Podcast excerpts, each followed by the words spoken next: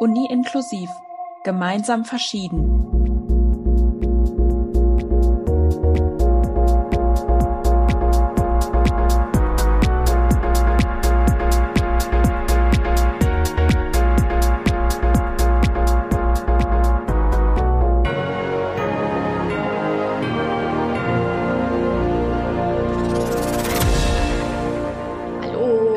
Herzlich willkommen zu einer neuen Folge unseres Podcasts Uni inklusiv gemeinsam verschieden. Ich glaube, wir sind jetzt schon in der fünften Folge, also ein kleines Jubiläum.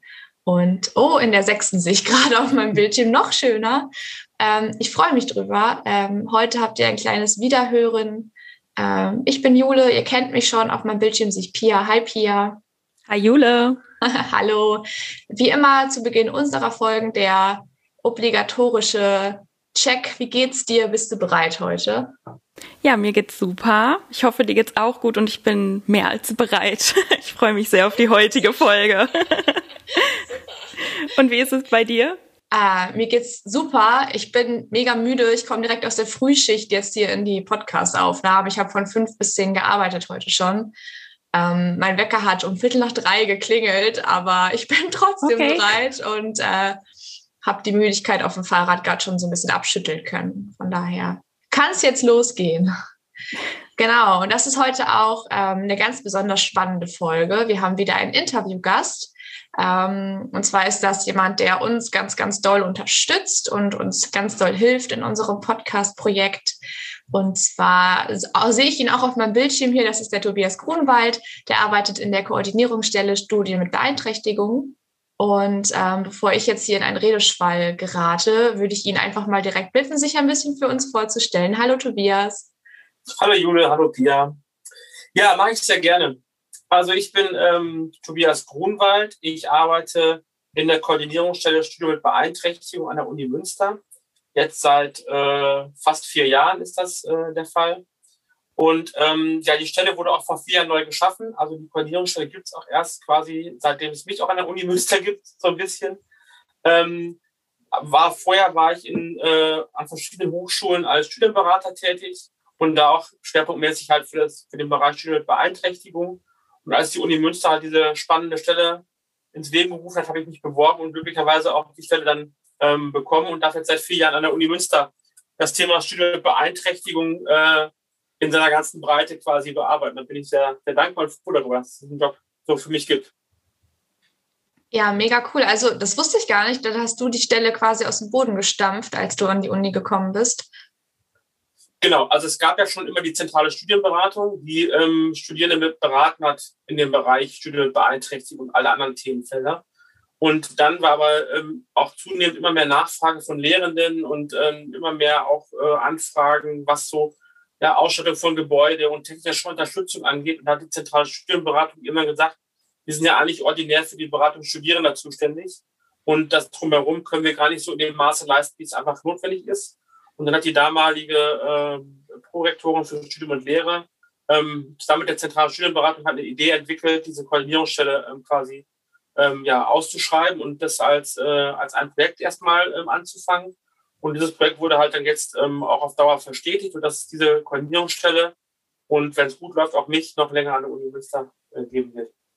Das wollen wir mal hoffen. ja. Sieht ganz gut aus, alles gut. Sehr schön. Ja, das klingt auf jeden Fall schon sehr spannend.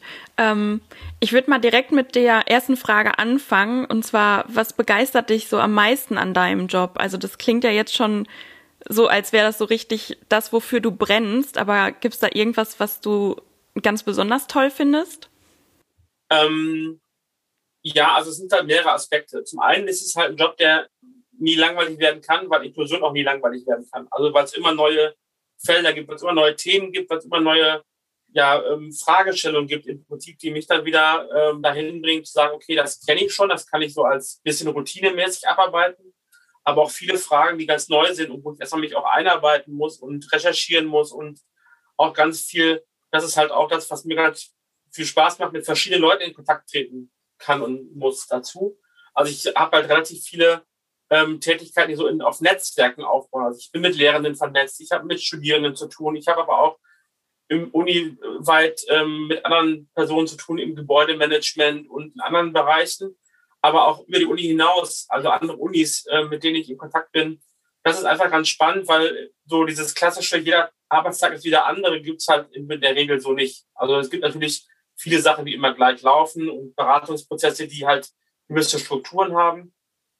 Aber gerade auch so ein Projekt wie Inklusionstutoren, wo es ja immer jedes Semester auch neue äh, Personen gibt, mit denen ich dann zu tun habe, die neue Ideen in das Projekt einbringen, aber auch Studierende mit Beeinträchtigungen, die bestimmte neue Fragestellungen haben, wo ich denke, ja, mal gucken, was daraus wird. Also ne, ich äh, lasse mich da immer gerne auch von den Studierenden mitnehmen, ähm, was sie da so an Anforderungen an Uni Münster stellen und hoffe, das dann gut bearbeiten zu können. Das ist einfach das Spannende an meinem Job, ähm, dass es nie langweilig werden kann, weil es immer neu ist. So, das ist echt ganz gut. Das ist ein sehr schöner Übergang zu noch einer anderen Frage. Die steht eigentlich in unserem Fragenkatalog ein bisschen weiter unten, aber es passt jetzt einfach so gut. Das hatte ich mich nämlich so ein bisschen gefragt, wenn du ähm, in dieser Koordinierungsstelle arbeitest, bist du dann eigentlich im Grunde ein Experte für jede Art von irgendwie psychischer, physischer Beeinträchtigung oder hast du das Gefühl, dass du auch immer wieder was Neues dazulernst? Weil es klang ja jetzt schon ein bisschen so, aber vielleicht noch mal ein bisschen äh, genauer erzählt. Ja, ähm, also ich bin auf gar keinen Fall der Experte für alle Erkrankungen. Ich bin kein Arzt. Ich bin Diplompädagoge, also ich habe ähm, keine medizinische Vorbildung für, für irgendwelche Sachen. Das ist so mal das eine. Ähm, da gibt es für jedes Fachgebiet also sicherlich immer Experten, Fachärzte, ähm, Psychologen etc., die sich in einzelnen Bereichen wesentlich besser auskennen als ich. Was meine ähm, Expertise ist, ist halt zu gucken, wie kann ich die richtigen Personen zusammenbringen, ähm, dass da was Gutes draus wird für die Studierenden vor allen Dingen. Wie kann ich auch meine ähm, Netzwerke nutzen, um vielleicht auch Best-Practice-Beispiele an die Hochschule zu bringen und auch dann die Leute zu überzeugen, dass wir es in der Uni Münster auch so machen können, weil es halt woanders gut funktioniert. Und ähm, was mir ganz wichtig ist, letztendlich sind die Studierenden mit Beeinträchtigungen die Experten ihrer eigenen Person. Also ich lerne von den Studierenden. Wenn mir jemand sagt, ich habe eine psychische Belastung, ich habe eine Depression, ich habe ähm, Angststörungen etc., ähm, dann bin ich nicht derjenige, der es bewerten kann, weil ich es gar nicht als, als selber nicht habe. Das ist eine. Was andere auch die medizinische Vorbildung nicht habe. Aber meine Aufgabe ist auch nicht, das zu bewerten, ob es so ist, sondern meine Aufgabe ist es, zu gucken, wie wir als Universität und auch vielleicht einzelne Fachbereiche, einzelne Lehrende, aber wie auch ähm, Fachschaften, andere Studierende ähm, damit umgehen können, dass jemand äh, diese Beeinträchtigung mitbringt und damit bei uns studieren möchte. Und das ist meine Expertise, zu gucken, ähm, das kann ich, glaube ich, ganz gut, äh, mich auf die Person einzulassen und deren Bedürfnisse und deren Unterstützungsbedarfe ähm, herauszuarbeiten und zu gucken, wie wir das an der Uni Münster umsetzen können. Das ist so das, wo ich meine Expertise sehe, ohne Fachwissen von einzelnen Erkrankungen und Beeinträchtigungen haben, zu haben und auch nicht haben zu müssen für den Bereich. Das finde ich ganz wichtig, dass es auch jemand ist, der vielleicht neutraler an die Sache rangehen kann, als jemand, der sagt, okay, ich kenne das Schema F für Depressionen und bearbeite das jetzt sondern ich bin jemand, der so natürlich eine grobe Idee hat von einer körperlichen Beeinträchtigung, von Sehbeeinträchtigung. Habe ich schon mal gehört, gibt es andere Fälle vergleichbar natürlich, aber jeden Fall immer neu betrachten kann, weil das gar nicht meine Aufgabe ist, diese Fälle zu therapieren oder zu behandeln, sondern den Umgang damit quasi ähm, in die Wege zu leiten. Ja, das ist ja ganz interessant zu wissen. Ähm, ich würde auch mal eine Frage, die eigentlich eher weiter hinten steht, jetzt schon mal fragen, weil da hattest du auch gerade schon mal ein bisschen was drauf angesprochen, und zwar, ähm, ob sich auch viele Lehrende an dich wenden. Da hattest du ja eben schon gesagt, dass du so zu Beginn irgendwie so ein paar Fragen bekommen hast, aber ähm, ja, gibt es immer noch viele Leu äh, Leute aus der Lehre, die sich an dich wenden oder sind es überwiegend Studierende? Naja, es ist ein bisschen aufgeteilt. Also eigentlich die zentrale Studienberatung ist die erste Anlaufstelle für die Studierenden. So, und wenn es da Beratungsbedarf gibt, gehen die erstmal dahin. Ich bin im Prinzip dann, kommt dann ins Spiel, wenn es darum geht, ähm, Barrierefreiheit der Gebäude, ähm, Zugänglichkeiten etc. zu Lehrveranstaltungen sowas ähm, zu beraten oder technische Unterstützung äh, für einzelne Studierende zu beraten. Das ist so mein Kerngeschäft, wenn ich mit Studierenden eins zu eins Kontakt trete. Wo es Schnittmengen gibt mit der zentralen Studienberatung und mir, ist das Thema Nachteilsausgleiche. Und da haben wir so ein bisschen eine Aufteilung, dass die zentrale Studienberatung berät eher die Studierenden wie stelle ich einen Antrag, was gibt es für Möglichkeiten. Und ich bin dann eher derjenige, der eher die Lehrenden und die Fachbereiche berät, wie können wir das, was in dem Antrag steht, auch umsetzen. Also wie können die Lehrenden die Sachen, die da beantragt werden, umsetzen? Wie können ähm, die Fachbereiche Bedingungen schaffen, dass das, was da im Antrag formuliert wird, am Fachbereich auch umgesetzt werden kann. Und da gibt es natürlich ganz viele Anfragen jedes Semester von Lehrenden, weil das halt aus den Fragen der Studierenden generiert wird, deren Anfragen. Also wenn je mehr Anträge, Nachtragsausgleichsanträge in den Fachbereichen eingehen, desto mehr kriege ich zu tun, weil die Fachbereiche sich an mich wenden, Herr Brummer, wie machen wir das denn eigentlich? Natürlich da auch keine, das sind halt keine Experten für den Bereich Nachtragsausgleich und Beeinträchtigung, sondern das sind halt Fachexperten für ihre Fächer. Und die wissen natürlich dann auch nicht unbedingt immer, wie man umgehen kann. Einfache Sachen wie ähm, eine Klausur 20 Minuten länger zu schreiben, dafür ruft mich keiner an. Ne, das ist halt das, das sagen die, das können wir selber entscheiden, das machen wir einfach mal so. Aber wenn es darum geht, zum Beispiel ähm, Labortätigkeiten sicher zu gestalten für Studierende mit einer bestimmten Beeinträchtigung, ähm, jemand sitzt im Rollstuhl, kann vielleicht nicht die Laborarbeitsplätze so gut nutzen, gibt es da andere Möglichkeiten? Oder ähm, äh, eine akustische Höranlage im Hörsaal ist nicht ganz gut ausgestattet. Ähm, können wir dann Raumwechsel machen oder gibt es andere Möglichkeiten? Das sind so die Fragen, die bei mir ähm, kommen.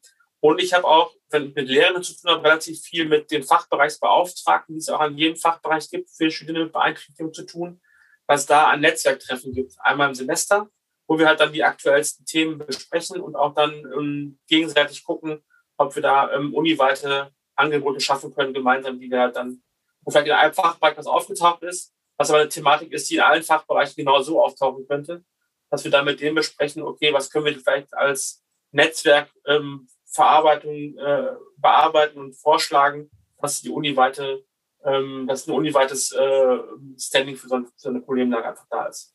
Genau. Ähm, wo wir gerade beim Thema der im Grunde Adressaten, Adressatinnen dieser Arbeit sind. Ich hatte mich so ein bisschen gefragt, ähm, du hattest jetzt schon ein bisschen äh, angedeutet, dass sich zum Beispiel auch Fachschaften an dich wenden, ähm, Beschäftigte an der WWU. Mm, ich hatte mich so ein bisschen gefragt, wie regelmäßig sich denn tatsächlich Studierende mit Beeinträchtigung aktiv an dich wenden und sagen, ich brauche Hilfe, weil ich kann mir vorstellen, dass das eine riesige Hemmschwelle ist oder dass vielleicht einige gar nicht wissen, dass es das gibt. Aber auch wenn, dass sie dann diese sich erstmal irgendwie dazu überwinden müssen, sich das einzugestehen, dass sie das in Anspruch nehmen müssen. Äh, von daher hatte ich mich so ein bisschen gefragt, wie viele Leute sich tatsächlich bei dir bei dir melden und sagen, ey, ich habe das und ich brauche Hilfe? Ähm, es wird mehr. Das liegt aber auch daran, dass die Stelle jetzt halt schon ein bisschen länger da ist. Am Anfang war es natürlich sehr wenig. Da musste ich erstmal quasi Vorarbeit leisten, dass man mich überhaupt kennt, dass man überhaupt weiß, dass man sich an mich wenden kann. Das hat wirklich auch, muss man sagen, die ersten zwei Jahre gut gedauert, bis diese Stelle so etabliert und auch bekannt war, dass man wusste, okay, sowohl Lehrende als auch Studierende äh, wussten, da gibt es jemanden, der sich für, den, für, diese Thematik, für dieses Problem vielleicht auch als Ansprechpartner anbieten würde. Ähm, natürlich ist die, da die Kooperation mit der zentralen Studienberatung sehr wichtig, mit dem ich mich auch regelmäßig austausche, ähm, weil die natürlich dann bei speziell diesen Fragestellungen, wo die halt in ihrer Beratung nicht ähm, mehr äh, weiterkommen, sich an mich wenden und sagen, Tobias, wie sieht's denn aus? Können wir da was regeln am Fachbereich? Gibt es da welche technische Unterstützungsmöglichkeiten? Gibt es da irgendwas, was wir anbieten können? Ähm, und auch gemeinsam zum Beispiel Gespräche zum Nachtragsausgleich teilweise gemeinsam in Fachbereichen führen. Die zentrale Studienberatung begleitet dann in dem Moment die Studierenden, die Studierende und ich begleite dann in dem Moment den Fachbereich, die Lehrenden in solchen, solchen Gesprächen. Und da wir uns ja sowohl die zentrale Studienberatung als auch ähm, ich mit der Koordinierungsstelle ähm, immer so gut austauschen, schaffen wir es eigentlich ganz gute Konsenslösungen auch immer zusammen dann mit den Personen zu hinten zu kriegen was mehr geworden ist. Ähm, das liegt auch daran, dass wir da ein bisschen mehr Angebote inzwischen auch machen. Das sind Studieninteressierte, die sich an mich wenden im Vorfeld vom Studium und sagen, ich möchte gerne mal eine Ortsbegehung machen. Ich möchte mir mal angucken, wo ich denn jetzt, ich sag mal jetzt einfach BWL in Zukunft studiere und kann ich denn überhaupt mit meiner Beeinträchtigung auch in die Hörsäle, in die Seminarräume so gelangen? Gibt es denn die Möglichkeit überhaupt? Oder sind das Veranstaltungsorte, die ich von vornherein gar nicht besuchen kann? Und wie kann man das dann regeln? Und dann auch wirklich zu sagen, dann bin ich immer derjenige, der das ganze Gespräch quasi ein bisschen leitet, Studierenden ähm, abholt, aber auch die Fachbereichsansprechpartner äh, dazu hole, den Fachbereichsbeauftragten, vielleicht auch dann den Studienfachberater oder die äh, Modulbeauftragten für die Bachelor-Module in den ersten ein, zwei Semestern, dass wir gemeinsam, weil die wissen ja, in welchen Räumen, in der Regel wissen die schon die Räume für die Erstsemesterveranstaltung, äh, dass wir uns diese Räume einfach gemeinsam angucken können und dann sagen, okay, das wäre jetzt erstes Semester wäre jetzt zum Beispiel Hörsaal 1 ähm, am, am Schlossplatz dein Gebäude, würde das für dich passend sein. Und dann kann es sein, dass Studierende auch dann oder Interessierte dann sagen, ja, das klappt für mich. Oder auch sagen, nee, klappt nicht. Und dann sind wir halt daran zu sagen, okay, was können wir vielleicht, bis der Studienstart ist, verbessern und verändern? Oder ist es überhaupt gar nicht möglich? Und wir sagen, gerade in Münster, ne, ganz viele historische Gebäude, kein Campus, Uni. Wir können nicht mal eben an jedes historische Gebäude spontan eine Rampe bauen, jetzt mal das plakativ sozusagen. Ähm, oder in jeden Hörsaal eine äh, Induktionsschleife für Hörgeschädigte mal eben kurz einbauen. Das ist halt immer schwierig. Aber wir sind gerade dabei und sind da, glaube ich, auf einem guten Weg, ähm, immer mehr Bedingungen zu schaffen, dass auch alle, die wollen, bei uns in Münster studieren können. Ja, man bekommt so ein bisschen das Gefühl, dass das einfach was ist, was sich ständig weiterentwickelt. Also das, da, gibt es immer noch irgendwas, was man noch machen kann und dann kommt noch jemand und dann fällt einem noch was auf, was man noch machen kann. Äh, das finde ich irgendwie total cool, dass das einfach nicht, nicht zu Ende ist irgendwann, sondern es ist so ein immerwährender Prozess und man kann immer noch gefühlt noch mehr machen.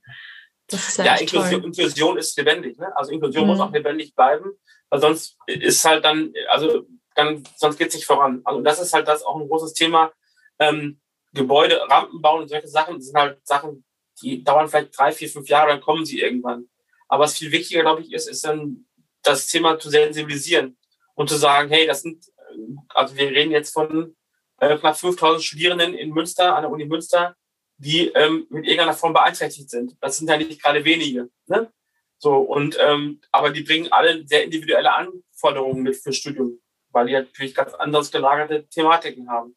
Und da ist das Hauptaugenmerk auch zu sagen, wir müssen sensibel dafür sein, dass diese Studierenden auch bei uns sind und dass wir denen Angebote machen können. Und ähm, da geht's weit mehr als nur um diese Gebäudezugänge und Rampen und Hörschleifen zu bauen, sondern um grundsätzlich das Thema, wie kann ich auch barrierefreie Lehre gestalten, wie kann ich da Angebote machen, dass alle von vornherein mitkommen können, ohne einen extra Antrag stellen zu müssen zum Beispiel. Also kann ich von vornherein als Lehrender planen, meine Veranstaltung so zu gestalten, dass ich gar nicht ähm, von, sag ich mal, 500 Leuten sind vielleicht 10 da, dabei, die irgendeine Form von Beeinträchtigung haben.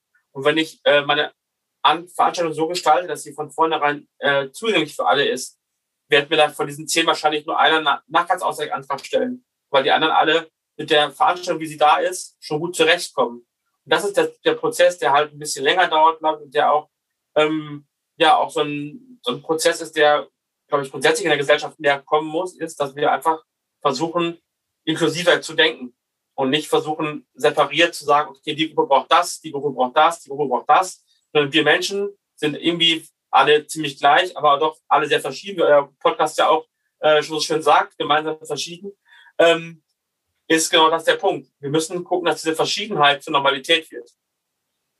Das ist dann Inklusion. Ja, das ist wirklich ein sehr, sehr wichtiges Thema.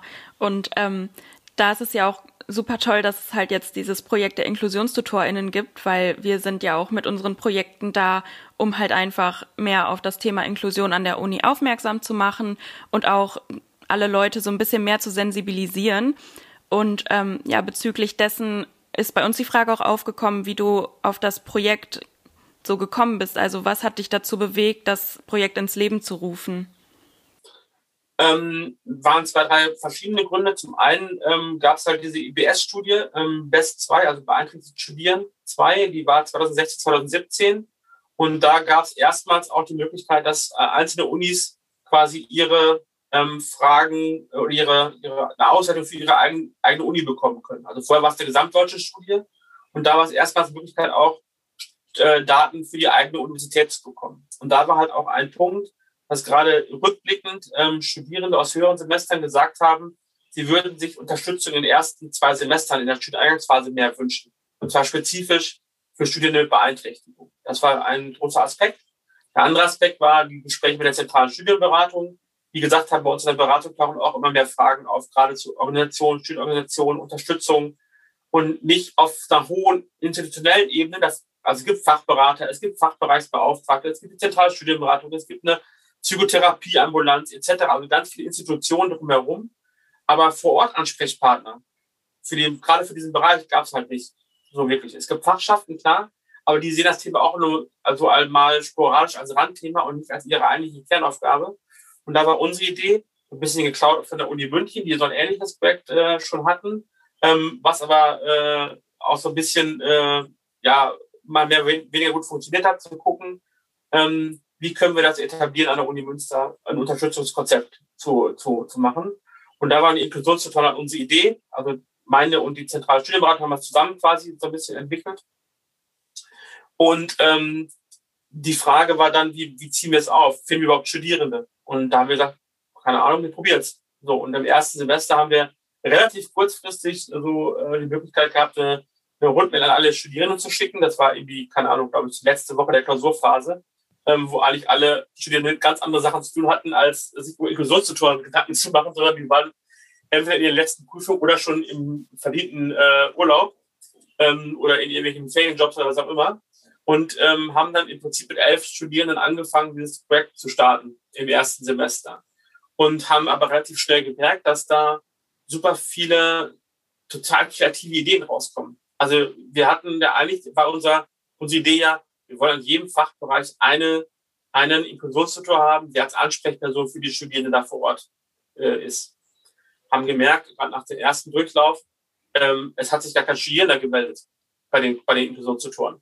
Aber die Projektideen waren super, die daraus generiert, weil wir gesagt haben, okay, wir müssen ja irgendwas geben, wenn da sich jetzt gar keiner meldet, sind zwar ausgebildete Tutoren, aber haben nichts zu tun. Deswegen haben wir von vornherein parallel dieses, diese Projektidee mitentwickelt das ist, glaube ich, das, was in Münster das, das Spezifische und Einzigartige ist, ähm, dass wir wirklich sagen, okay, jeder kann seine Idee erstmal ähm, frei entwickeln. Und wir müssen natürlich dann gucken, ob das, was das da entwickelt wird, auch zu Uni Münster so passt als Idee. Und auch das Thema Inklusion und Beeinträchtigung ähm, ja, supportet, sage ich mal, einfach und ein bisschen ähm, mehr äh, Mehrwert für die Studierenden auch bringt. Und das hat von Tag eins an super geklappt. Also muss man ganz klar sagen, die erste erste Generation Inklusionstutorinnen, die ähm, waren im 2019, also wir sind jetzt ja schon im vierten Durchlauf, ähm, haben jetzt die letzten aufgehört, weil jetzt die, ihr Studium beendet haben. So, also das, auch das ist eine Sache, da waren Leute ziemlich lange auch mit dabei, die von, von, von Tag 1 an bis jetzt mit dabei sind. Und wir merken es jetzt auch, ähm, dass ihr jetzt als äh, nächsten Generation, sage ich mal, Inklusionstutorinnen ähm, an, der, an der WWU auch nicht nur nach einem Semester aufhört, sondern zwei, drei Semester dabei bleibt, weil ähm, ich glaube, ähm, das Thema hat zwei Aspekte sehr positiv. Zum einen für die Studierenden mit Beeinträchtigung, dass die davon profitieren, von den Aktionen, von den Projekten, die gemacht werden von den Inklusionstutorinnen. Aber glaube ich auch, dass die Inklusionstutorinnen selber sehr stark davon profitieren, was sie über den, ich sag mal, den eigenen Tellerrand hinaus des Studiums noch lernen können und äh, machen können. Ähm, und das sind ein Aspekt, den wir so gar nicht mit berücksichtigt haben, aber der sich so als äh, schmückendes Beiwerk ganz gut macht für euch als Inklusionstutorin, glaube ich.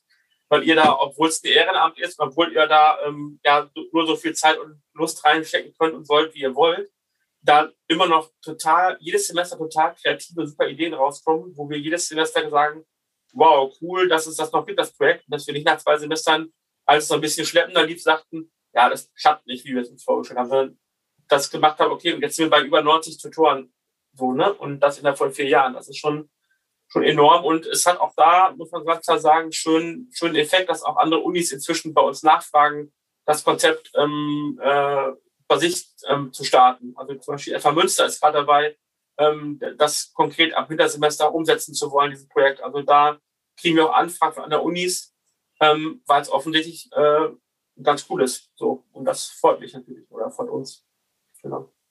Ja, es ist auf jeden Fall cool. Also ich äh, bin total gerne dabei und hätte es schade gefunden, wenn ich jetzt schon wieder aufgehört hätte, so plötzlich. Und ich kann das auf jeden Fall zu 1000 Prozent unterstreichen, dass ich davon mega profitiere. Also ähm, ich habe nicht nur das Gefühl, anderen irgendwie vielleicht ein bisschen helfen zu können und das Thema näher zu bringen, sondern ich selber, ich lerne extrem viel, nicht nur über die Themen, über die ich rede im Podcast, sondern auch über mich was interessiert mich eigentlich und was finde ich irgendwie spannend. Und ähm, ja, habe einfach das Gefühl, dass sich, dass sich mein Horizont so erweitern kann und das finde ich irgendwie richtig toll.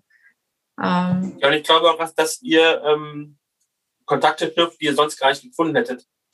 Ne? Also das sind ja äh, die Gruppen, wenn ich mir die Projektgruppen an, angucke, sind das ja keine Fachbereichsgruppen oder, oder Studiengangsgruppen, sondern das sind ja übergreifende Gruppen. Und ähm, wo begegnet man sich sonst? Klar auf Partys, vielleicht WG-Partys oder sowas, aber sonst in einem gewissen Arbeits- oder Studienkontext hat ja der Biologe erstmal mit dem Germanisten nicht so viel zu tun an der anderen Stelle. Und das passiert aber bei diesen Projekten ganz cool. das finde ich halt so schön, dass ein Thema Inklusion ähm, diese Verbind diese, auch dieses verbindende Element ähm, hat, ähm, auch fachbereichsübergreifend äh, was zu machen. Das finde ich, das finde ich auch so ein, ein, ein sehr schönen Mehrwert, der das, der das Projekt auch mit, mit sich bringt einfach. Das finde ich echt cool. Ja, Und definitiv. macht Spaß, euch, zu, euch beim Arbeiten zu gucken. Also macht auch richtig Spaß, jede Woche oder jede zweite Woche einen Podcast zu lesen und äh, Handreichungen zum Thema barrierefreie Dokumente zu, äh, zu, zu gucken. Und also das ist echt äh, sehr cool zu wissen, äh, da sind Leute, die sich das Themas annehmen und super, super coole Ideen entwickeln und super coole Sachen umsetzen. Das ist echt schön. Ich glaube auch, das macht das irgendwie aus. Also wenn das, wenn wir alle aus dem gleichen Fachbereich kommen würden, hätten wir alle gefühlt irgendwie den gleichen Zugang oder würden ähnlich irgendwie drangehen. Und bei Pia und mir zum Beispiel trifft jetzt Soziales auf Sprache aufeinander, ähm, was das Studium angeht. Und manchmal habe ich das Gefühl, dass wir oder auch bei den anderen Mitgliedern unseres, unserer Gruppe einfach, dass jeder geht so ein bisschen anders daran, jeder bringt einen ganz anderen ähm, Wert mit für diese Gruppe und das macht es dann am Ende so, so spannend und so einzigartig irgendwie auch, habe ich das Gefühl. Ja, ja, gemein, cool. gemeinsam verschieden, ne? Genau. Ja. ja. jeder bringt irgendwie nochmal so einen anderen Blickwinkel mit rein und auch so die Gäste aus unserem Podcast finde ich auch super interessant. Da lernt man einfach irgendwas, was man so, wenn man einfach so vor sich hin studieren würde, würde man das wahrscheinlich alles gar nicht so mitbekommen. Das ist einfach super spannend und das öffnet einem wirklich so, ja, die Augen und erweitert halt den Horizont. Ja, und ich bin auch mega dankbar für jeden, den ich kennenlernen durfte durch die, durch die Gruppe. Also Pia, wie wäre ich dir sonst begegnet? Gar nicht wahrscheinlich. ja, wahrscheinlich. Wir haben zwar festgestellt, dass wir beide im gleichen Stadtteil wohnen, aber das war es auch schon. Und wir hätten uns wahrscheinlich trotzdem nie getroffen. Und jetzt ja. bin ich einfach nur mega happy und dankbar darüber. Und das hat das möglich gemacht. Also ja. das ist echt richtig toll. Ja, und vielleicht ja. kriegen wir es ja hin, wenn die Corona-Zeit äh, ein bisschen vorbei ist, dass wir auch nochmal alle zusammen uns mal treffen können. Ja. Live in den Farbe, weil es gibt, auch da gibt es ja einige Personen, die wir noch nie äh, im, im, ja, in live gesehen haben, sondern nur per Zoom und per Telefon und per E-Mail Kontakt hatten. Weil wir auch die Schulung ja jetzt, äh, auch Corona-bedingt, äh, die wir immer äh, durchführen, ähm, nur teilweise in Präsenz und eigentlich viele auch jetzt im letzten Semester in Zoom gemacht haben. Ne? Ah, ach so, ja, ich hatte meine Schulung noch normal. Das war mhm. ganz schön. Genau. Aber ja, genau. Ja, das ist auch für uns, also war für mhm. uns auch nochmal so, eine, so, ein, so, ein, so ein Switch zu sagen, dieses neue Medium funktioniert auch so eine Schulung überhaupt ähm, per Zoom. Ne? Also das ist ja auch nochmal ähm, was, weil natürlich, ähm, ich finde auch gerade das Thema Inklusion ja auch ein sehr persönliches Thema ist. Gerade wenn, äh, ich weiß nicht, bei dir in der Schulung wurden ja auch persönliche äh, Themen angesprochen, man vielleicht in so einer ähm, etwas vertrauteren Atmosphäre, wenn man sich persönlich dann auch sieht und in, in einem Raum ist, anders erzählt als über so einen, so einen Zoom äh, so eine Zoom-Schulung vielleicht. Ne? Aber auch das hat bisher super funktioniert. Auch da muss ich sagen, sind wir echt äh, gut, gut durchgekommen bisher mit unserem Projekt und hat auch eigentlich viele Vorteile, dass man, dass es inzwischen auch Zoom gibt, weil wir natürlich auch da viel besser in Kontakt bleiben können mit unseren Inklusionstutoren, als wenn wir jedes Mal, wenn wir ein Treffen äh, organisieren würden, einen Raum buchen müssten, etc. Da auch, muss man ganz klar sagen, organisatorisch ist es für das Projekt auch super, dass es äh, jetzt die digitale Möglichkeit gibt bei allen Nachteilen, die ich auch da natürlich sehe. Und gerade auch für Studien mit Beeinträchtigungen ganz neue Themen aufgetaucht sind in der digitalen Welt. Ne? Also Barrierefrei von Dokumenten, ähm, digitalen Dokumenten war sicherlich immer ein Thema, aber noch nie so groß wie jetzt die letzten zwei, drei Semester. Ähm, Zugänglichkeit von Lehrveranstaltungen, ähm, Untertitelung von Zoom etc. Ähm, war bisher nie großes Thema, sondern es war immer anders, anders möglich. Ähm, auf einmal sind digitale Formate da und die bringen ganz andere ähm, Thematiken mit, ähm, als es vorher war. Und einige Studierende verlieren sich dabei auch im Studium, also gerade Studienbeeinträchtigungen auch. Andere finden es super, weil ähm, das ihren Beeinträchtigungen zu, zu Tagen äh, kommt, weil sie sagen, ich muss gar nicht den Ort wechseln, ich kann von zu Hause studieren. Das macht mir das Leben viel stressfreier und muss gar nicht organisieren, Fahrdienste organisieren etc. Also das sind ganz verschiedene. Und wir merken eine ganz starke Verlagerung einfach ähm, was die Anfragen auch angeht von den Beeinträchtigungsformen, sage ich mal einfach, was dieses mediale ähm, auf einmal angeht. Und von daher hoffe ich, mein persönlicher Wunsch wäre, dass es weiterhin viele hybride Veranstaltungen geben kann. Gerade für die Studierenden mit Beeinträchtigung, glaube ich, sind das auf beiden Ebenen viele Vorteile, die es auch geben kann. Gibt es denn auch noch irgendwas, was an unserer Uni ausbaufähig ist, jetzt vielleicht auch generell in Bezug so auf die digitale Lehre oder auch so auf ähm, Gebäude, die noch nicht barrierefrei sind? Also Gebäude auf jeden Fall. Ist, kein, ist kein Geheimnis, dass äh, die Gebäude der Uni ähm, nicht alle barrierefrei zugänglich sind. So, ganz klar. Ähm, da arbeiten wir daran. Ähm, wir sind jetzt gerade dabei, mit einem Projekt ähm, zu gucken, dass wir die, den Lageplan ähm, ein bisschen mehr ergänzen durch Barrierefreiheitsaspekte. Ähm, dass da auch mehr die Studierenden schon mal gucken können, wie ist denn der Raum, wo ist der Raum, komme ich da überhaupt hin? Dass es quasi nicht immer der Lageplan, der gerade so ein bisschen sehr statisch ist, auf, auf Google Maps basiert, um es ein bisschen besser geschaffen, auch in die Gebäude reinzugucken vielleicht. Dass man auch quasi den Raum im Gebäude suchen kann und gucken kann, ist da eine Fahrstuhl, eine Rampe, Treppe, whatever. Ähm, das ist ein Aspekt auf jeden Fall, wo wir Potenzial auch für die nächsten 20 Jahre wahrscheinlich noch haben, zu sagen, okay, bis die Uni Münster gebäudetechnisch barrierefrei ist, glaube ich, gehe ich in Rente.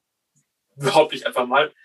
Ähm, das andere ist sicherlich ähm, das Thema barrierefreie Lehre. Und da sind die Lehrenden auch gefragt, sich selber so ein bisschen auch äh, zu sensibilisieren, aber auch vielleicht so ein bisschen an einer anderen Stelle über ihren Schatten zu springen und sagen, okay, ich habe das bisher immer so gemacht. Ich probiere probier mal einen neuen Weg und probiere mal ähm, aus, vielleicht mal ähm, meine Lehre nicht nur nach dem Schema F, wie ich es bisher gemacht habe, sondern auch mal vielleicht was Neues auszuprobieren. Und da sind wir auch dabei, jetzt gerade mit dem, mit dem Projekt Barrierefreie Dokumente ähm, Unterstützungsangebote zu leisten. Also wir unterstützen Lehrende dabei, wie kann ich denn PowerPoint, wie kann ich Word-Dokumente, PDFs barrierefrei gestalten, haben dafür extra Inklusionstutoren auch ähm, äh, geschult, die dann auch als Support liegen können. Also das ist ein, ein Thema auf jeden Fall. Und das Thema Prüfungssituation ist sicherlich auch immer eine Baustelle, aber die ist sehr individuell. Aber das kann man halt nicht so generell sagen, wir brauchen jetzt das und das, damit die barrierefreien, äh, damit die Prüfungen barrierefreier werden. Sondern da muss man immer individuell eine Einzelfall weil die Studierenden mit Beeinträchtigung bringen immer spezielle Anforderungen mit. Und da müssen wir halt gucken, dass wir grundsätzlich uns da in der Breite gut aufstellen. Zum Beispiel ausleihbare, ausleihbare Laptops für Klausur zur Verfügung zu stellen oder solche Sachen. Ähm, aber ähm, wir können nicht individuelle, alle Individualitäten im Vorfeld planen, sondern müssen da, das ist, glaube ich, auch ein großes, großes Thema, aber ist die Uni München, glaube ich, ganz gut dabei, offen zu sein für das Thema. Also nicht zu sagen, wir können es nicht, wir machen es nicht, sondern zu sagen, wir möchten gerne, dass alle bei uns studieren können. Und dafür tun wir erstmal alles und sind offen dafür. Auch da gibt es sicherlich Grenzen, aber die Grenzen wollen wir nicht von vornherein haben, sondern die sollen uns mal aufgezeigt werden. Und dann, wenn es eine Grenze gibt, gucken wir, ob wir die Grenze nicht überwinden können. Das ist, glaube ich, das, was die Uni Münster sich so auf die Fahnen geschrieben hat, auch unter anderem durch die Einrichtung der Koordinierungsstelle. Also das war ja auch ein wichtiges Signal zu gucken, das Thema Inklusion ist uns wichtig und deswegen schaffen wir extra dafür eine Stelle, die sich dann nur damit dem Thema befasst. Ne? Das ist ja auch was, was nicht alle Universitäten so in der Form, Form haben. Ne? Ja, dabei ist das ja eigentlich ein echt super wichtiges Thema. Also man muss ja irgendwie das Studium allen ermöglichen und da finde ich das halt ganz, ganz wichtig, dass es auf jeden Fall so eine Koordinierungsstelle gibt. Ich glaube, das Thema ist auch ähm, oder nimmt äh, Bedeutung zu, seitdem auch Inklusion an Schule natürlich mehr gefördert wird. Ne? Also es wäre natürlich auch ähm, viele Studierende, die heute bei uns studieren, vielleicht vor fünf, sechs, sieben, zehn Jahren gar nicht an die Uni gekommen, weil die in irgendwelchen Sonderschulen halt gar kein Abitur gemacht hätten und deswegen gar nicht Zugangsvoraussetzungen für ein Studium an der Uni gehabt hätten. Ne? und hier weiter Inklusion an Schule auch passiert, ähm, passiert auch mehr Inklusion an der Universität zwangsläufig, weil natürlich die Studierenden durch das System Schule an die Universitäten gelangen, was sie vielleicht vor fünf bis zehn Jahren gar nicht geschafft hätten ähm, oder mit sehr großen Anstrengungen geschafft hätten, ähm, weil sie halt in anderen Schulformen ähm, beschult worden wären. Und das, glaube ich, ist auch nochmal ein Aspekt. Und deswegen wird Inklusion auch nie weg sein. Also Inklusion ist ein Thema, was immer da sein wird, weil es immer neue, individuelle und größere ähm, Herausforderungen geben wird, ähm, die dann die eine Person oder mehrere Personen einfach mitbringen für die Uni. Und deswegen ist das Thema Inklusion nicht abgeschlossen.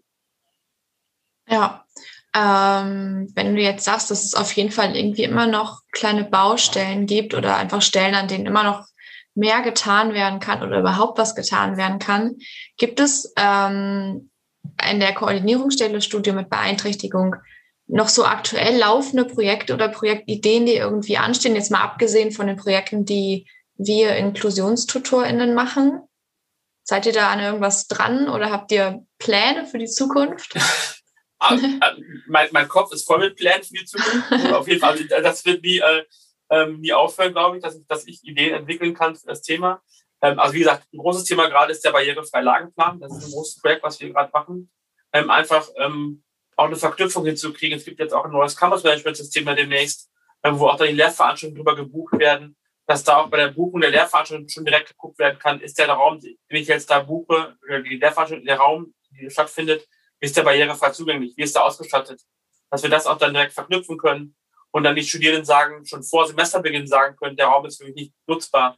Bitte, ähm, vielleicht können wir einen Raum tauschen oder kann man es anders machen. Und nicht, dass der Studierende darauf zurückgeworfen ist, erstmal den Raum in der ersten Sitzung sich anzugucken und dann zu merken, ich komme gar nicht rein und dann da vor der Tür steht in der ersten Sitzung und dann erst der Lehrende weiß, ich muss einen neuen Raum finden. Und dann hat man wahrscheinlich drei Wochen des Semesters schon ver, ver, ver, verschwendet, bis der neue Raum gefunden ist und sowas. Von daher, das ist so ein Aspekt, der sicherlich mit so einem großen Projekt wie äh, mit, dem, mit dem Lageplan verknüpft ist auf jeden Fall. Ähm, äh, Services verknüpfen, besser zu vernetzen. Ne? Also zu gucken, äh, wie kann auch vielleicht so ein Career Service mit der zentralen Studienberatung nochmal auch äh, vielleicht äh, Themen entwickeln ähm, mit der Koordinierungsstelle zusammen, dass der Übergang zwischen Studium und Berufsleben auch nochmal mit von der Universität gut begleitet werden kann zum Beispiel. Da gibt es auch gute Angebote. Der Career Service ist super aufgestellt, was das angeht, aber sicherlich auch da nochmal mehr Potenzial. Das Thema Barrierefreiheit in der Lehre ist sicherlich ein großes Thema was auf vielen Ebenen bespielt werden kann. Da geht es um die Sensibilisierung von Lehrenden, was sicherlich ein Thema ist. Es geht aber auch darum, technische Voraussetzungen zu schaffen. Also zum Beispiel zu gucken, wie können wir Lehrveranstaltungen, die ja aufgezeichnet werden können. Wir haben ja in E-Lectures äh, ja Möglichkeiten, in 23 Hörsälen aktuell auch ähm, Vorlesungen aufzuzeichnen. Aber die sind noch nicht untertitelt. Wie können wir da auch eine Untertitelung ähm, gewährleisten? Ne? Also das sind so ganz viele Baustellen und immer wieder kloppen neue Sachen auf und auch andere Hochschulen machen Best Practice Beispiele, wo ich sage, boah, das wäre für die Uni Münster richtig cool, wenn wir das kriegen, kriegen würden. Ähm, ich glaube, der, der, der, der, der Fundus an Ideen und an Möglichkeiten ist äh, noch sehr groß. Muss aber immer gucken, ähm, was ähm, gerade auch die Studierenden brauchen. Also ich kann jetzt nicht sagen, okay, müssen jetzt ganz viel, ähm, sag ich mal, jetzt für äh, Studierende in einem, in einem Fachbereich machen, der vielleicht gar nicht so viel Studierende mit Beeinträchtigung hat. Ne? Also dann auch wieder, ich gucke immer, dass äh, die Projekte, die wir in der Koordinierungsstelle ähm, starten, möglichst allen Fachbereichen gleichermaßen zugutekommen können. Dass wir nicht einen Fachbereich mit einem, sag ich mal, einem super Laborarbeitsplatz ausstatten, der für alle zugänglich ist, davon aber alle anderen Fachbereiche, die den Laborarbeitsplatz auch brauchen würden, deswegen nicht profitieren können. Sondern wenn wir einen Laborarbeitsplatz einrichten, möglichst einen, der vielleicht auch zentral gebucht werden könnte von anderen Fachbereichen, wenn es notwendig wird oder solche Sachen. Ne? Das sind so Sachen, das ist meine Aufgabe und das sehe ich als meine größte Aufgabe und deswegen ist es ein, ein Dauerprojekt, ähm, Querschnittsthemen zu identifizieren und diese dann auch zu bearbeiten. Lang, habe ich schon gesagt am Anfang, langweilig wird mir nicht mit der, mit der Thematik. Also das äh, garantiert mein Job, glaube ich, dass Langweile nicht aufkommen wird. Ja, das können nicht alle behaupten von ihrem Job. ja, sehr gut. Ähm, ich hatte mich noch so ein bisschen gefragt bei all den ähm, den schönen Seiten des Jobs, den, den positiven Seiten, ob du vielleicht manchmal auch ein bisschen überfordert bist, wenn zum Beispiel jemand zu dir kommt und dir wirklich irgendwie eine persönliche Geschichte erzählt. Ich meine, ich weiß ja nicht, wie oft das vorkommt, dass jemand wirklich erzählt, was zum Beispiel die Hintergründe für eine Erkrankung sind oder wo das herrührt oder wie er damit umgeht, was, was, womit er damit dann irgendwie leben muss. Bist du dann manchmal vielleicht auch ein bisschen überfordert, weil du irgendwie auch kein geschulter Psychologe bist oder ähm, ja, also da, das geht dann ja schon so ein bisschen oder definitiv über diesen Beratungscharakter dann hinaus, wenn, wenn dir jemand da sein Herz ausschüttet. Naja, also meine jetzige Tätigkeit ist ja eher so Infoberatung, sag ich mal, ne? also Informationen weiterzugeben, zu vernetzen etc. Aber ich habe ja vorher auch in der zentralen Studienberatung gearbeitet, auch in, in ganz früher nochmal in anderen Kontexten soziale Arbeit gemacht habe auch beraterische ähm, Ausbildung gemacht. Also das kommt mir jetzt natürlich zugute, dass ich halt eine beraterische Zusatzqualifikation schon vor dem Job in der Uni Münster hatte. So. Und wenn jetzt jemand kommt, der mir sein Problem erzählt, ähm, ist das was, was ich halt, das ist halt das, was mein Job von vorher mir gezeigt hat, mit einer professionellen Distanz bearbeiten kann. Also natürlich ist das ein Einzelschicksal nie schön zu hören. So, und gerade wenn es auch dann um größere Problematiken geht und auch vielleicht Situationen sind, die etwas für die Person dann sehr kritisch sind, ist ja meine Aufgabe, ähm, als Berater in dem Moment zu gucken, ähm, Lösungsentwicklungen äh, vorzu vorzuzeigen und aufzuzeigen.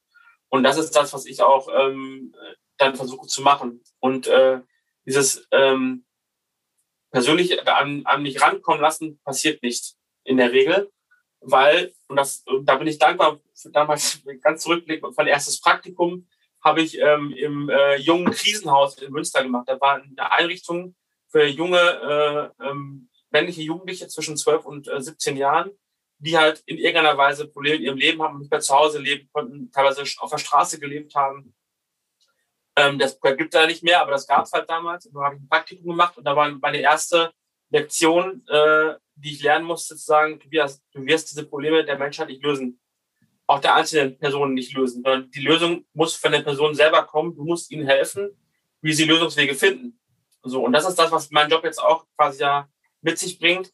Ich kann die Probleme der, der Person nicht für die Person lösen, sondern ich bin derjenige, der Lösungswege ebnen kann, aufzeichnen kann, äh, Leute zusammenbringen kann, um Lösungen zu entwickeln. Aber ich bin nicht der Problemlöser einzelner Personen, sondern ich bin vielleicht so, so eine Art, vielleicht so ein bisschen ein Knotenlöser eher, dass dann vielleicht das Problem als Knoten zu sehen ist und ich bin derjenige, der hilft, diesen Knoten zu entwirren und aufzulösen. Aber deswegen diesen Knoten auch nicht, das ist nicht mein Knoten. Deswegen kann ich diesen Knoten auch nicht, nehme ich den auch nicht für mich. Das ist so ein, so ein Bild, was ich so damals mir mitgenommen habe. Und das hilft mir jetzt auch bei solchen Situationen. Obwohl natürlich ganz viele persönliche Probleme auch an mich herangetragen werden. Also gerade wenn es auch so um, um Unterstützungsleistungen, äh, ähm, Gewährung von Nachratsausgleichen und so gilt, dann kommen natürlich auch ganz viele Emotionen dazu bei den Studierenden, weil natürlich sie wollen ihr Studium gerne absolvieren, die haben vielleicht auch einen finanziellen Druck, dann kommen auch ganz viele andere Aspekte noch mit dazu zu der Beeinträchtigung. Die Beeinträchtigung ist ein Faktor, aber ganz viele andere Faktoren sind dabei. Und ähm, wenn ich dann auch noch, äh, wenn ich jetzt auch noch als derjenige bin, der dieses Problem auch noch mit annimmt, dann haben wir ja zwei Leute, die ein Problem haben. Und das wäre nicht gut für die Problemlösung. So, also das ist halt das, wo man versucht, und das gelingt mir zumindest, ich sag mal, zu 95 Prozent, ähm, auch ganz gut, eine gute, gute Distanz zu der Thematik zu haben, ähm, um nicht selbst Teil des Problems zu werden. Ja, das Prinzip, Sorry. ich wollte nur sagen, das Prinzip ist also im Grunde Hilfe zur Selbsthilfe. Darum, darum geht es. Ne? Ja. Genau, also, genau. also es geht immer, ähm, wir sind keine Helfer, wir sind Unterstützer. Also das Wort helfen ist in dem Kontext immer so ein bisschen schwierig zu besetzen. Ich würde immer sagen, unterstützen halt bei der Problemlösung. Wir, wir helfen nicht, weil helfen ist sehr aktiv, sondern wir unterstützen diejenigen, dass sie selber quasi ihr Problem oder ihre Thematik bearbeiten können und versuchen mhm. dann natürlich möglichst viel zu unterstützen. Aber ähm, lösen müsste halt die Person letztendlich dann mit, mit Begleitunternehmen, die wir schaffen, halt selber. Genau. Das ist auch zum Beispiel beim Nachwärtsausgleich ne, ganz klares Prinzip. Wir können Rahmenbedingungen verändern, aber wir können Inhalte nicht verändern. Wenn jemand den Stoff inhaltlich nicht versteht, beeinträchtigt oder nicht, ähm, wird er durch die Klausur fallen. Wenn aber natürlich die, die Leistungserbringung, also er kann gar nicht die Leistung äh, abrufen, weil diese Rahmenbedingungen gar nicht da sind. Er kann zum Beispiel gar nicht eine Klausur mit der Hand schreiben sondern muss halt äh, das Diktieren oder Laptop machen. Wenn wir sagen, er muss aber mit der Hand schreiben, behindern wir ihn darin, die Prüfungsleistung abzulegen. Aber das, was er lernen muss, muss er halt trotzdem wissen. Das können wir nicht sagen, wir machen jetzt nur die Hälfte der Prüfung, weil länger kannst du nicht schreiben, dann müsst du halt die Prüfung in zwei Teile teilen, aber die Inhalte bleiben die gleichen. Also das ist halt das, ähm, wo wir nichts verändern können. Wir können Rahmenbedingungen denen ausbauen, verbessern, aber nicht grundsätzlich Inhalte verändern im Studium. Ja, ist wahrscheinlich für deinen Job auch ganz wichtig, so eine gewisse Distanz einfach noch aufzubauen, dass man da nicht so komplett irgendwie so ein Helfersyndrom bekommt oder sowas. Ich glaube, das wird dann alles viel zu viel, oder? Ja, also auch das äh, nicht. Wie gesagt, ich bin ja von Haus aus studierter Diplompädagoge und Sozialarbeiter. Ähm, die erste Lektion, die man im Studium als in der Sozialarbeit lernt oder lernen sollte, meiner Meinung nach, ist, ähm, wenn du Leuten helfen willst, werd Krankenpfleger oder Arzt werd kein Sozialarbeiter. Weil dann hast du ein Problem mit deiner Arbeit. Weil dann wirst du irgendwann an deiner Arbeit äh, nicht mehr glücklich werden, weil du die Probleme die annimmst. Wenn du helfen willst und äh, alles lösen willst, dann ähm, wirst du irgendwann selber äh, so belastet sein von der Situation, weil wir können nicht allen Menschen helfen und alles retten. Das ist einfach nicht, kann nicht unsere Aufgabe sein. Wir müssen unterstützen. So, das ist das. Und ähm, glaube, das habe ich behaupte ich einfach mal recht gut verinnerlicht von meinem Studium noch und von meinen ersten Erfahrungen. Und davon profitiere ich definitiv auch in meinem Job jetzt aktuell. Absolut klar. Ja. Ja, ähm, wurde deine Arbeit dann auch irgendwie schon mal runtergemacht, so abgewertet? Hast du da irgendwelche schlechten Erfahrungen gesammelt oder sagst du, dass deine Tätigkeit einfach so sehr gut angenommen wird und auch akzeptiert wird? Also äh, abgewertet nicht. Also jetzt mal gesagt, guck mal, diesen Spinner gehen mal weg oder solche Sachen, das passiert nicht. Ähm, würde auch im universitären Kontext eher, glaube ich, so, so eher auch selten passieren. Also das, glaube ich, ist äh, was, ähm, was auch das, das Setting einfach mit sich bringt, so ein bisschen. Ne? Ähm, natürlich ist es ähm, was, wo man auch manchmal an die Grenzen stößt, dessen, dass ich mit Argumenten vielleicht auch nicht weiterkomme. Und äh, dann einfach derjenige sagt, Herr Grumald, an der Stelle kommen wir nicht zusammen, was ja auch okay ist. Ähm, ich glaube, vieles passiert nicht aus, äh, weil die Leute es nicht wollen, ähm, ähm, sondern weil sie unwissend sind. Also ich glaube, viele Ablehnungen, ähm, was das Thema Inklusion und auch das Thema ähm, Umsetzung von Barrierefreiheit angeht, ist hauptsächlich ähm, Unwissenheit zum, über das Thema. Und das ist halt dann auch meine Aufgabe, das Wissen, was ich vielleicht mitbringe, an die Person zu tragen und auch eine, eine, eine Sensibilisierung dann zu schaffen und zu sagen, aber sehen Sie nicht, das ist doch ein wichtiges Thema. Das müssen wir doch mal bearbeiten. Und dann dauert es vielleicht mal dauert vielleicht fünf oder sechs Gespräche, bis die Person sagt, Herr ja, eigentlich haben Sie recht. So, ich sehe es jetzt auch so. Ähm, und die Ablehnung war aus erster Linie halt Unsicherheit oder manchmal auch vielleicht einfach ein bisschen Trägheit. Ne? Das ist dieses klassische Argument, haben wir immer schon so gemacht, machen wir weiter so, wir wollen uns nicht bewegen. Ist natürlich bei einigen auch so. Was auch völlig okay ist. Ich gibt bei mir in meinem Leben ja auch manchmal Sachen, wo ich denke, oh, so ist es eigentlich gut. Ich möchte mich gar nicht in dem Bereich verändern, so, ne? Und das kann dann bei einigen Leuten auch im Job so sein, dass sie sagen, mein Job ist so, wie er ist, ganz gut. Wenn ich jetzt mich da irgendwie groß bewegen muss für ein, zwei, drei Personen, möchte ich das eigentlich nicht so gerne. Und dann ist meine Aufgabe im Prinzip entweder einen Umweg zu fahren und sagen, okay, dann muss halt ohne diese Person gehen. Oder zu sagen, ich bin vielleicht auch ein bisschen lästig manchmal, aber das ist auch mit meinem Job, ähm, immer wieder nachzufragen und in gewissen Abständen nachzufragen, wie es denn aussieht, ob man nicht nochmal was Kleines versuchen könnte und so, ne? Und das ist ja auch das, was ähm, Unterstützung auch durch die Inklusionstutoren jetzt äh, groß erfährt, in den Fachbereichen präsenter zu sein mit dem Thema, ne? Also die Inklusionstutoren sind jetzt ja auch da in den Fachbereichen, sind sichtbar, sind auch für Fachschaften sichtbar, sind auch teilweise mit Fachschaften vernetzt Fachschaften wiederum haben Einfluss auf die Fachbereichsrat und auf andere Geschehnisse, auf anderen Gremien vielleicht im Fachbereich. Und so wird dieses Thema halt nochmal von anderen Seiten auch nochmal gesetzt. Und immer kommt vielleicht dann eine Anfrage zurück an mich, wo ich vor drei Semestern versucht habe, mit dem Professor zu sprechen. Er sagte, nee, ist jetzt gerade zu viel, kann ich jetzt gerade nicht. Und dann kommt er über einen anderen Weg dann trotzdem wieder zu mir zurück, weil jetzt der Umweg dann quasi gegangen ist. Über Inklusion von Fachschaft, Fachbereichsrat, Professor XY kommt er wieder zurück an mich. Von daher bin ich eher so ein bisschen äh, ähm, versuche ich immer möglichst viele, viele Wege zu, zu gehen und irgendeiner wird funktionieren. Und von daher ist natürlich sind Wege auch frustrierend und auch mit Ablehnung vielleicht ähm, mal behaftet. Aber ähm, dann heißt es für mich immer, okay, der, der Weg funktioniert nicht, da muss ich halt einen anderen gehen. So, und ich glaube, grundsätzlich schaffe ich oder schaffen wir es auch, ähm, nicht alleine, ähm, mit der zentralen Studienberatung zusammen und anderen, anderen äh, Kolleginnen und Kollegen noch zusammen, dieses Thema gut in der Uni immer weiter voranzubringen und auch die Sensibilisierung und das Thema immer mehr zu setzen, dass auch immer mehr Leute von vornherein ins Mitdenken. Also gerade beim Bauendezernat zum Beispiel finde ich äh, inzwischen sehr gute, sehr gute äh, Ansätze auch, dass die Kollegen dann von vornherein Sachen auch mitdenken, weil sie andere Projekte mit zusammengearbeitet haben und gesagt haben, hey, das war doch eigentlich gar nicht so das große Thema. Wenn man es von vornherein mitplanen würde, würde es viel einfacher sein. Herr Roman hat es auf die Idee gebracht und dann geht es also auch anders weiter. Ne? Also ich glaube, das ist schon was, was meine Aufgabe ähm, zwar manchmal vielleicht auch ein bisschen nervig für mich persönlich macht, so, aber mit persönlichen Enttäuschungen habe ich noch nicht so wirklich zu kämpfen, sondern eher so, ja, okay, dann halt nochmal und halt nochmal so ein bisschen diese Schildertropfen den Stein, hat man manchmal das Gefühl bei einigen Leuten oder einigen Themen vielleicht. Aber dann ist es so. Ich bin halt wie, das ist ja mein Job. Also dafür werde ich ja bezahlt letztendlich. Ne? Also das ist ja auch das, ähm, manchmal ein bisschen nervig zu sein, das ist auch vielleicht Teil des, Teil des Systems, was ich jetzt hier habe. Alles gut. Ich will ja. eine sehr positive Bilanz ziehen meines Jobs. Das, ja, super, das, das ist klasse. Ähm, ich finde, das rundet das Interview auch ganz schön ab gerade. Ich glaube, ja, wir haben unseren Fragenkatalog auch eigentlich so weit abgearbeitet, wenn ich das richtig sehe.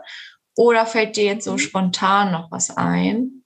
Also ich hätte jetzt noch eine Frage, ähm, ähm, was du Studierenden oder Studierenden, Studieninteressierten rätst, die auf der Wohnungssuche sind hier in Münster. Gibt es da gute Anlaufstellen oder weil ich stelle mir das, also das ist ja jetzt eher auf eine physische Beeinträchtigung ja aber stelle ich mir schon eher schwierig vor.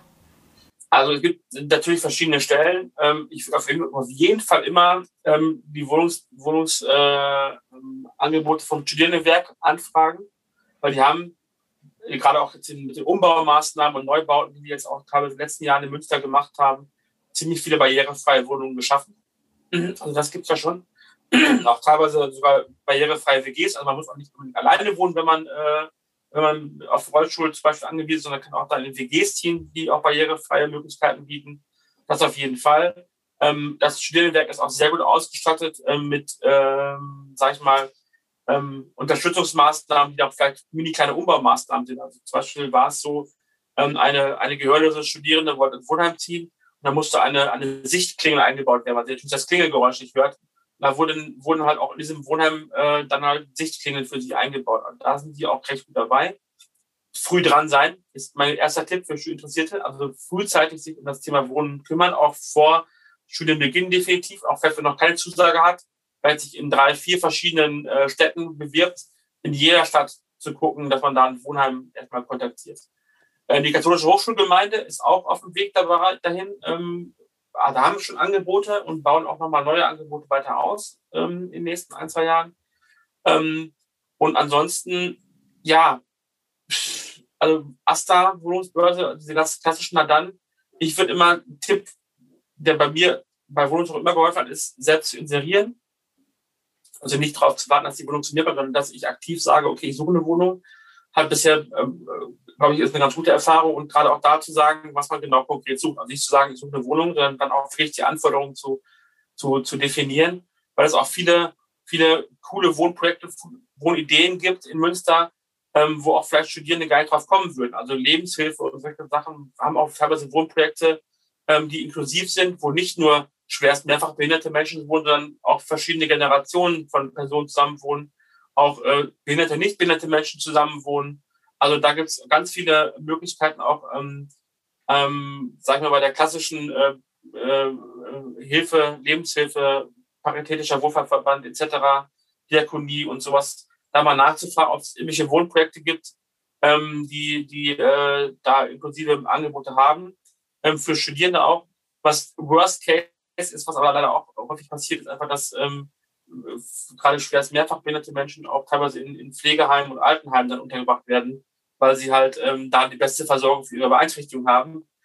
Ob ich jetzt als junger Student unbedingt zwischen alten Menschen wohnen möchte, ist dann die andere Frage. Ne? Das, aber ich glaube, da gibt es auch andere Möglichkeiten in Münster. Und auch da, statt Münster, auf einem guten Weg, da auch ähm, Projekte ähm, in Zukunft zu gestalten. Ich war letzte Woche noch bei einem, bei einem Meeting ähm, der Stadt Münster, ähm, wo es auch genau um diese alternativen Wohnformen und sowas ging. Ähm, da sind die, ist die Stadt Münster im, im Bauamt auch auf einem guten Weg, diese Projekte mit, mit auf dem Schirm zu haben. Ist jetzt halt nicht aktuell für Studierende aktuell nicht so, nicht so spannend, aber vielleicht für die nächsten zwei, drei Generationen dann eher was, was äh, relevant werden könnte, genau. Ja. Ja, Wie ihr seht, es wird nicht langweilig. Ja. es gibt auf jeden Fall ganz schön viele Anlaufstellen. Das ist sehr, sehr interessant. Ähm, was ich dazu auf jeden Fall noch sagen möchte, ist, dass wir die Links natürlich alle wieder in den Show Notes eintragen, damit ihr direkt auf die Internetseiten kommt. Genau. genau. Ja. Auf jeden Fall.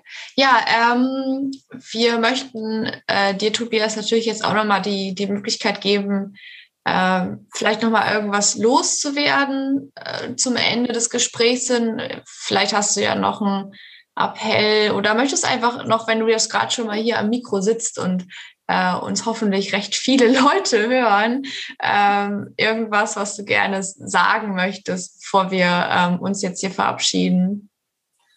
Also ich bin kein Freund von Appellen, so das finde ich mal so ein bisschen äh, so, so oberlehrerhaft zu sagen, Herr Buchmann sagt nochmal ins, ins, ins Heft diktiert, was wir jetzt machen sollen. Ähm, das ist nicht, mein, ist nicht meine Aufgabe, sondern einfach, glaube ich, ähm, und das finde ich halt gerade schön, dass halt auch der, das zeigt euer Titel der, der, der, äh, des Podcasts, finde ich ganz gut. Dieses gemeinsam verschieden, finde ich ein schönes Motto einfach, ne?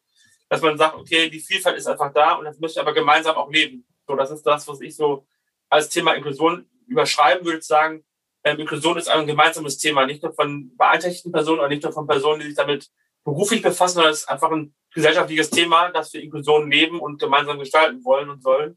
Und das würde ich mir einfach wünschen, dass das ähm, mehr passiert und dass ich habe das Gefühl, dass es mehr passiert. Durch kleine, durch größere Aktionen. Und das freut mich einfach. Und das, äh, wenn ich und auch das Projekt der Inklusionstutoren dazu einen Beitrag leisten können ähm, und ihr dabei unterstützt, finde ich es halt super cool. Und das ist das, wo ich sage, das macht Spaß und Inklusion kann und soll Spaß machen und soll nicht irgendwie ähm, dieses klassische Bild von wir nehmen Hammer und reißen Mauern ein oder sowas haben, sondern es soll einfach äh, ganz natürlich werden und sein und äh, alle sollen es halt als natürliches, äh, natürliches ähm, Lebensmotto quasi ein bisschen nehmen, gemeinsam verschieden, finde ich super, ist ein super Motto, gefällt mir immer mehr.